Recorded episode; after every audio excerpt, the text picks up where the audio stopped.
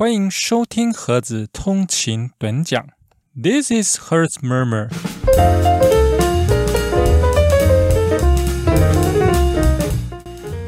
Hello，大家早安，太高后，我是盒子。今天是中华民国一百一十二年四月二十一日。哎，在经过了这个清明年假之后啊。那盒子因为哎突然来了一些外物啊，必须处理。那么我们盒子通勤短讲的节目啊，也连续休息了两个礼拜。那在这里呀，首先要先跟我们的听众朋友们先说一声抱歉啦。好，那么这个星期啊，盒子回来啦，哎，要继续再来陪伴大家一起通勤上班。好，在我们开始进入今天的节目之前啊，啊，还是不免俗的，那必须拜托一下大家哦，帮忙订阅、分享我们 YouTube 我是盒子频道，好，麻烦大家喽！影片一定要帮我们看到最后啊，帮助我们赶快达成啊这个四千小时的这个观看时数啊。那朋友们同时也可以来追踪。我是盒子的脸书粉丝团，那么也可以加入我们啊的脸书社团啊，名字叫做“我是盒子露营车的大小事”，一起来加入盒粉啊，来分享第一手的车博消息。那么另外，如果大家是从我们 Podcast 这个一个平台啊来收听我们节目的话，那在我们节目的说明栏里面呢，会有跟我们分享留言。啊，以及抖内支持的连结啊，希望大家可以给我们节目啊更多支持鼓励啊，多多留言支持啦！赞助盒子晨光开讲的咖啡基金，让我们用一杯拿铁一起共度通勤的美好时光吧。好，那么就开始进入今天的节目内容。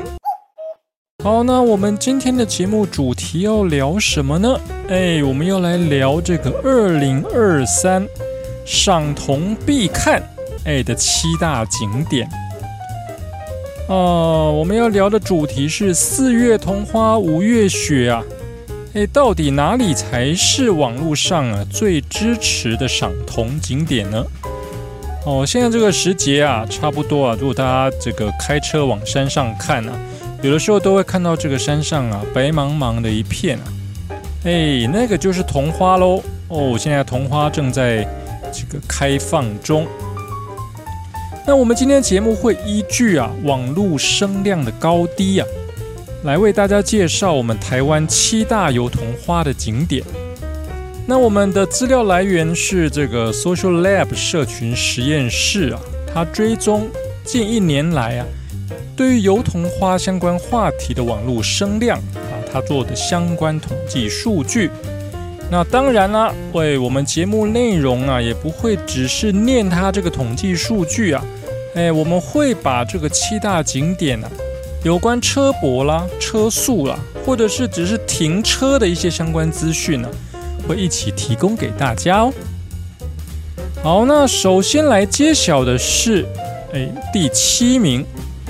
它的名称叫十一指古道。呃，十一指古道是网友认为啊啊一个必去的赏桐景点。那网友们是怎么分享的呢？啊，网友说少了人为的干扰，处处可见成堆的桐花，会让人看得非常心动。也有人提到，步道前段啊就能看到一棵百年加冬树。一旁有小溪流相伴呢，很有意境哦。好，那提醒大家的是啊，这个十一指古道啊，如果你是平常开车进来啊，哦，那你可以停在哦古道入口旁的这个义云庄空地哦，这个是一个私人土地哦哦，虽然它有开放给这个客人来停车啊哦，不过它会着收清洁费五十元。那提醒大家的是，因为进到里面的路啊，哦，大概都只有一台车宽，啊，不容易会车和回转。啊，所以你如果是假日去啊，啊，或者是你是开比较大型的露营车的话，诶，这个建议就是不要往里头开了哈，你就停在外面啊，再走路进去。那沿途呢，啊，你可以欣赏这个田园风光。另外还要提醒大家的是啊，十一指古道这里啊，没有公用厕所。哦，如果你有上厕所的需要的话，哦，当地的店家啊，其实也有在提供给这个客人厕所的服务啊。哦，他一次使用是二十元。好，那么十一指古道啊，为什么叫十一指古道呢？哦，这个古道它全长啊，其实不到一公里。哦，大约来回啊，哦，只需要半个小时。诶，所以算是一个非常。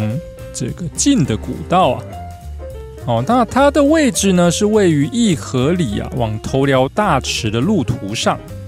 那古道连接着头寮啊，也就是台七线跟埔尾，也就是台四线两地之间。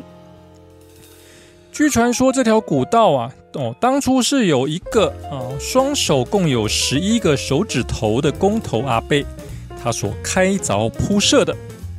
所以为了纪念他啦，就称这条古道为十一指古道哦。好，那么纵归来说啦，十一指古道应该算是一个平易近人的赏铜步道。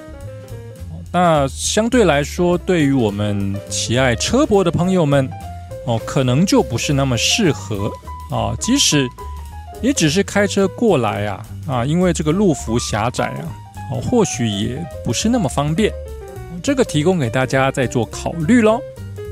好，那么第六名的是啊，大家耳熟能详的东势林场。好，那么东势林场是有中部阳明山之称啊，啊，它是台中最美的森林花园。那网友又是怎么表示的呢？哦，网友是说，每年四五月份啊，桐花就有如降雪在园区内啊。各处飘散，啊，四处都弥漫着清幽芬芳。园区还有解说员可以带领游客啊漫步桐花步道。那四五月间啊，还有这个赏萤的解说活动哦，可以看萤火虫哦。那既能够欣赏浪漫白花啊，也能够深入观察生态奇貌哦。所以这个。是一个相当不错的一个哦赏铜景点。好，那么在价格的部分哦，东势林场啊啊，这个要提醒大家，它是要收门票的哦。入园的门票啊哦，依照网站上公布的啊，如果他没有做一些特殊的这个促销活动的话，全票是两百五十元啊，小型车停车费呢则是五十元。哦，那值得提醒给我们车博朋友的是啊，东势林场啊，它是有这个付费的露营区啊，哦，它可以提供给我们车博的朋友哦，所以它是有专门一个营地啊，哈，可以拿来做车博露营的。好，那它的这个诶扎营的时间呢，是从下午的一点到次日中午十二点啊，你可以下钉。供露营车使用，那它有供电也有热水啊，提供给大家参考喽。好，那么这是第六名的啊，东势林场。好，那么接下来是第五名的啊，是仁和步道。仁和步道是在呃新竹湖口老街的附近啊，它紧邻着老街，也是网友认为啊。热门的赏桐景点，那有去过的网友他是这么说的哦，他说步道入口啊就能看到满地桐花，感到很惊艳。那也有人分享说，途中还能看到绿油油的茶园与竹林，给人一种开阔舒适的氛围。那同时也有网友表示啊，哎，步道轻松不难走。那赏完花之后啊，还可以到老街品尝美食，非常适合来一个一日游。嗯，听起来是不是不错嘞？好，那一样啊，我们在跟大家讲一下，哎，如果你是喜欢车博的朋友，哎，你要车博加赏铜的这样的一个行程的话，啊，那你如果要到仁和步道啊，你可以选择啊，泊在这个三元宫的后面。哦，三元宫啊，就是一元两元那个三元呢，啊，三元宫的后面呢，它有一个免费的湖口老街停车场。啊，停车场的面积啊相当广大啊，有水侧，假日车多啊啊，你可能要有耐心哦。但是有地利之便呐啊，你因为就在老街的附近，而且也跟这个步道口啊，哎，可以连通哦，所以你既可以悠闲的赏花啊，漫步到老街欣赏建筑之美，品尝客家美食啊，啊，你同时啊又可以在那儿车泊。诶，的确算是一个不错的选择啊。不过印象中啊啊，那边假日真的是人多哦。那个三元宫的停车场啊啊，可能会停的比较满一点啊。所以你如果要移动车辆啊，或者你是在这个人多之后你才要进去停啊哦，那你在这个开车的过程中真的要多小心一点喽。好。那么接下来再提供给大家的是排名第四名的小粗坑古道。小粗坑古道它是日据时期啊，顺着小粗坑溪辟建的牛车道哦，所以本来应该是给牛车走的啊。当时山区的先民呐，载运货物哦，往来新竹关西的竹坑石寮以及毛武都等地。哦，必须经由三坑仔，也就是现在龙潭，应该是三坑子吧？哦，不知道是三坑子还是三坑仔，与大科坎，也就是现在的大溪。哦，那要经由龙潭跟大溪啊，那么小出坑古道啊，就成为了一个重要的通道。哦，当时啊，风光一时啊。不过随着石门水库的产业道路开发，呃，人潮就越来越少。那小出坑古道呢，也跟着逐渐没落，却也因此啊，哎，保留住丰富的原始生态啊。通常都是这样的啦，你这个越繁荣啊，你的生态就越难维持。那有的时候你没落了，哎，反而让生态可以维持下来，对不对？哦，那沿途啊，可以见到这个水桐木、哦大花曼陀罗、蕨类、樟科植物等等。那也可以看得到啊，凤蝶啦、盘古蟾蜍啦、斯文豪氏赤蛙等等稀有的物种啊。现在呢是野外踏青的热门景点。那这一条串联出坑和石门地区的幽静小道啊，每年三月到五月啊，在客家桐花季，都会吸引到许多人前来欣赏片片白花。洒落在层层绿林中的花样美景啊！所以网友们怎么说呢？网友说，沿路几乎都是飘落的桐花哦，那一定相当美，对不对？哦，是不是应该会很像一片雪景？哦，从观景台看过去啊，就能看到一片白茫茫的桐花海。那也有网友提醒了哦，这个蛮重要的喽，就是他说。古道林荫蔽天呐，土石颇湿滑，且覆满青苔哦，所以大家去的时候还是要小心步行的安全。那就难易度来说，步道全程难易适中啊，前段路况啊都是属于平缓的这个步道，所以你能够一边漫步欣赏茶园风光啊。那中段开始啊，则转为土石路面，后段呢，哎，甚至需要攀绳而上。哦，那朋友们如果是体力许可的话，哎，还可以紧接着挑战石门山步道，哎，热血不间断。好了，那对于我们喜欢车博的朋友来说啊，哎，这里可能就不是那么。方便坐车泊这件事情啊，因为这里啊只能够路边停车，那也许你可以找到这个位置停啦，啊。不过从这个 Google Map 上面去查这个小出坑古道啊，它的连通道路啊，哎，其实都不宽呐。哦，即即使路边可以停车啊，那个路幅也真的是比较窄。哦，所以对于车博朋友来说啊，啊，我们还是比较不建议。好的，那接下来是第三名的水流东桐花步道。水流东桐花步道它位于台中的外埔区，啊，全长呢二点四公里，旧称啊，以前人是称作水流东情人幽径。在二零零九年改名为桐花步道哦，当地居民在水圳两旁种满桐花，让这里每年四五月啊，哎下起桐花雪。水流东以前是灌溉渠道啊，哎一般水往西流，哎但这条灌溉渠道啊，一路由西向东垫高，哎居高临下，沿途经过葡萄园、番茄园，还有水流东。近距离看高铁列车飞奔而过，哎，适合徒步、骑单车，所以是外埔在地人的一个哎不错的私房景点。好，那网友又是怎么表示的呢？哎，网友觉得啊，这里是外埔在地人的私房路线，沿途啊可以经过不少田园景色，保有一股淳朴乡村的气息。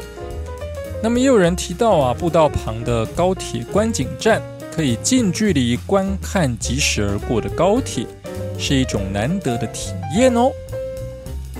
好，那对于我们喜欢车博的朋友们来说啊，这个水流东桐花步道啊，它园区的周边呢有免费的停车格，不过停车场的空间呢并不是很大哦，所以。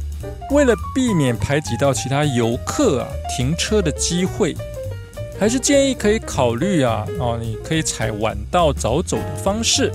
那么对于环境啊以及当地的观光来说啊，啊，应该会更为友善哦。好，那么来到第二名了，第二名是我们的十二寮登山步道。啊，十二寮登山步道也是网友非常推荐的赏桐秘境。那网友分享的心得，他是这么说的哦，他说这里不需要爬坡，诶，也不需要走遥远的路途，就能看见美景，非常适合合家出游踏青，诶，听起来不错，对不对？那网友也提到了，诶，有一段小石阶梯，落花满满，真的好美。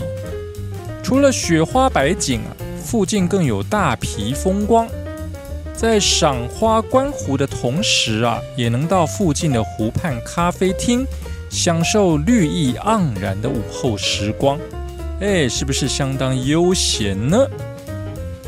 好，那这么说好了，十二寮休闲农业园区啊，啊，它其实就在大家很熟悉的峨眉湖，哎，它的东南侧。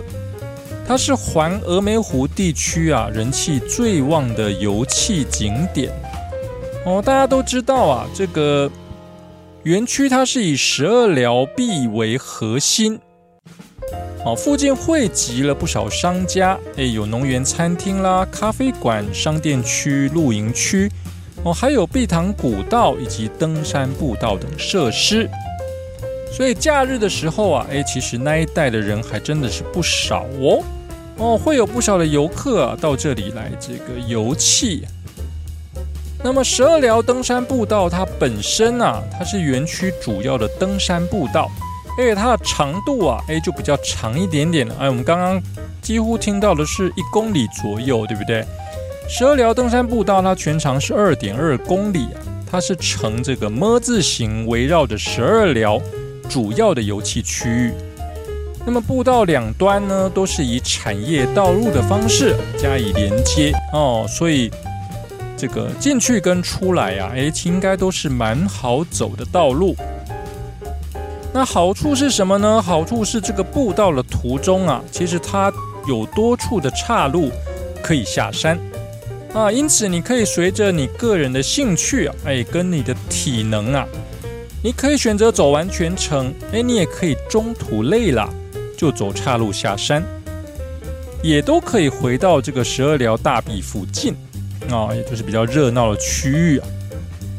好，那么我们喜欢车博的朋友啊，哎，如果你要来这个十二寮登山步道的话，你当然可以选择停车在峨眉湖停车场，哎，它也是我们一个是可以车博的场地，那也有水厕，哎，当然如果不够停车的话，那网友也有提到另外一个选择，就是你可以选择进入附近的露营区。哎，印象中那一带的露营区还真的不少哦，大家可以这个再找找看，或者是再询问看看，哎，有哪些露营区啊？哎，它是可以提供给让我们用车泊的方式进行露营的。哦，那进到露营区啊，你或许啊，意外的可以享受啊更悠闲的赏桐之旅哦。哦，你也许可以这个车停在露营区，对不对？然后这个骑着您的自行车，哎，来个环湖之旅啊，其实也是蛮惬意的。好，那最后啊，就是网友票选出来的 Number One 呢，荷包山童话公园。哦，荷包山童话公园在哪里呢？大家知道的人啊，应该就会知道它是在古坑乡。那网络上对于油桐花的相关话题讨论啊，诶，还真的大多数的网友是推荐这一个地方。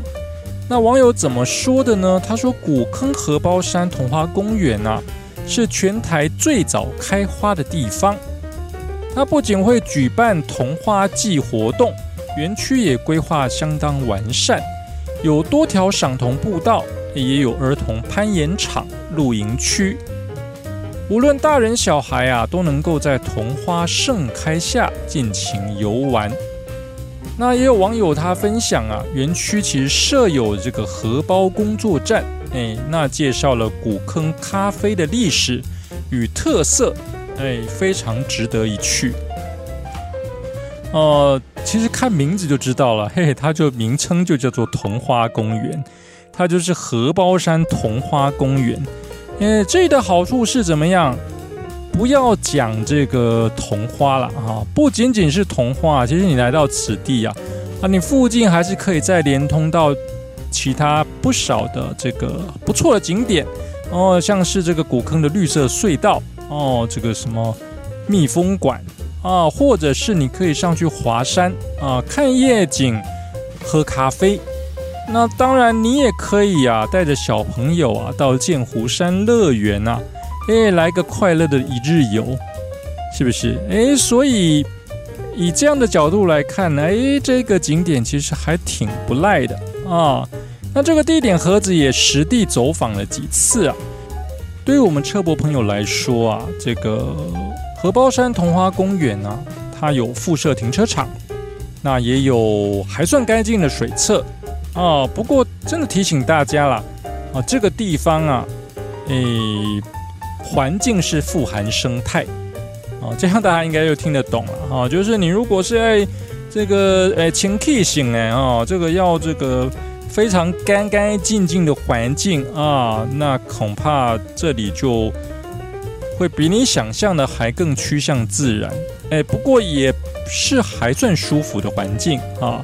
那以停车场的这个地势来说，诶，它略有点倾斜，哦，那早上的时候呢，呃，倒是会有不少的这个当地人呐，呃，会来这里爬山运动，哦，所以早上的时候啊，反而是车子会比较多的时候。那这些资讯呢，就提供给想要来这里车博赏桐的朋友，哎，可以做参考喽。好的，那么以上呢，就是我们呐，哎。